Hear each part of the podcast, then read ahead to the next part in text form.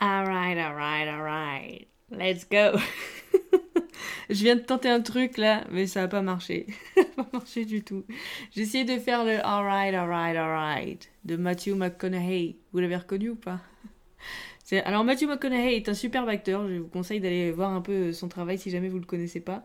Et si vous le connaissez, il y a un espèce de taré sur YouTube qui s'est amusé à répertorier tous les alright qui dit dans toutes les séries et tous les films qui existent avec un petit compteur en haut à droite. Donc qui compte. Je suis pas allé jusqu'au bout, hein. très franchement, je vous avoue qu'au bout d'un moment c'est un peu relou.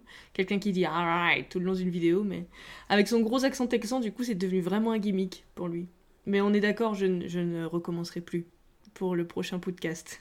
j'aurais tenté, j'aurais essayé, voilà, c'était une belle tentative, ça a échoué. Maintenant, on passe à autre chose et on oublie. Allez, c'est parti. Voilà, une minute, une minute de perdu sur mon podcast, juste pour ça. Bref, aujourd'hui, on va voir la définition. La définition. ouais, je suis vraiment bien partie, moi. On va voir la différence entre have et have got. Pourquoi est-ce que je peux pas employer I have a shower et I have got a shower, ou en tout cas, je peux pas les employer dans les mêmes cas? Ça n'a pas le même sens.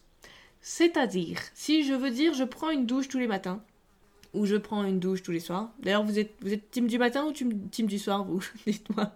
Dites-moi dans les commentaires, vous êtes team du matin ou team du soir? I have a shower every morning ou I have a shower every evening. Donc je prends une douche tous les matins ou je prends une douche tous les soirs. Jusqu'ici, tout va bien. Mais pourquoi est-ce que je ne peux pas dire I have got a shower? Every morning ou every evening Bah non, parce que tu ne possèdes pas l'objet douche tous les matins et tous les soirs. I have got, c'est vraiment posséder l'objet. Donc ça va marcher dans un contexte où par exemple je fais des travaux chez moi, je viens de recevoir ma douche et je vais dire Oh, by the way, I've got a shower. Ça y est, j'ai une douche et je vais pouvoir l'installer. Vous voyez? I have got a shower. Je possède l'objet douche. Et donc je ne vais pas posséder l'objet douche tous les matins ou tous les soirs. Vous êtes d'accord avec moi?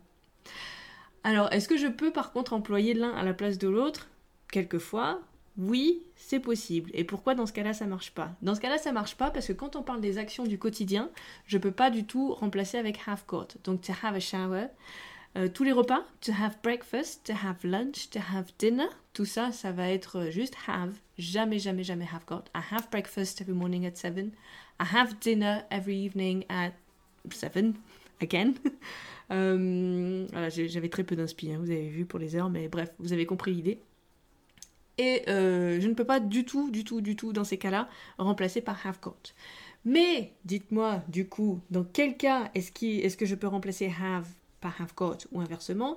Uniquement dans deux cas très précis. Le premier, celui de la possession, c'est-à-dire quand je possède vraiment quelque chose, des objets, ou des animaux domestiques d'ailleurs. I have got two cats, j'ai deux chats, ou I have two cats, ça marche. Les deux sont grammaticalement acceptables et acceptés, il n'y a pas de souci à ce niveau-là. Deuxième cas, c'est quand vous avez envie de vous plaindre parce que vous avez mal quelque part. Oh, j'ai mal à la tête, j'ai mal, j'ai mal, je suis pas bien. J'ai mal à la tête, donc par exemple, I have a headache. Euh, d'ailleurs, petit aparté, euh, l'orthographe de headache est très intéressant, je vous invite à aller le voir. Ça se termine en A-C-H-E, comme H, sauf que ça se prononce ick. C'est rigolo, hein? Headache. I have a headache. Bref, je peux dire aussi bien I have a headache que I have got a headache. Et c'est tout. J'emploie ça donc pour les, ce que je possède et pour les euh, conditions médicales. Quand je me plains de quelque chose, j'ai quelque chose, j'ai mal à la jambe, j'ai mal à la tête, etc. Mais sinon, pour toutes les actions du quotidien, impossible, impossible de mettre have got. Donc, moi, la recommandation que j'ai dans ce cas-là, bien évidemment, c'est d'employer to have tout le temps. Parce que to have, en fait, je peux l'employer dans tous les cas de figure. Que ce soit la possession, que ce soit les actions du quotidien, que ce soit avoir mal quelque part, ça pose absolument pas de problème. Donc, en général, ma recommandation, c'est n'hésitez pas à employer have seul. Mais pourquoi est-ce qu'on l'apprend? Alors Oui, pourquoi est-ce qu'on l'apprend? Eh bien parce que c'est encore utilisé, figurez-vous. Vous pouvez très bien tomber sur quelqu'un en face de vous, un anglophone natif, qui va l'utiliser. Donc c'est quand même important à connaître. Mais pour vous faciliter la vie, vous pouvez employer que have. Pour employer have correctement, il va falloir que je vous donne deux ou trois autres trucs du coup sur la construction parce que le verbe have et le verbe have got ne se construisent pas de la même façon. Alors au présent, à l'affirmative, comme ça, ça pose pas de souci. I have a cat, I have got two cats, jusqu'ici tout va bien. Si par contre je veux dire je n'ai pas de chat, je ne possède pas de chat, je vais dire I don't have two cats. Donc si j'ai mon verbe have tout seul, je vais dire I don't have. Par contre, si euh, je, veux utiliser have got, si je veux le mettre au négatif, je dois rajouter mon petit not entre have et got. Donc ça va donner I haven't got a cat.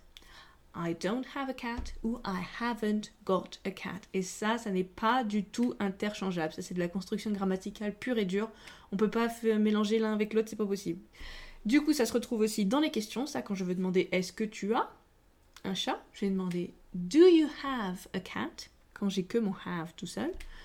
Et dans l'autre cas, je vais demander have you got a cat? Do you have Have you got?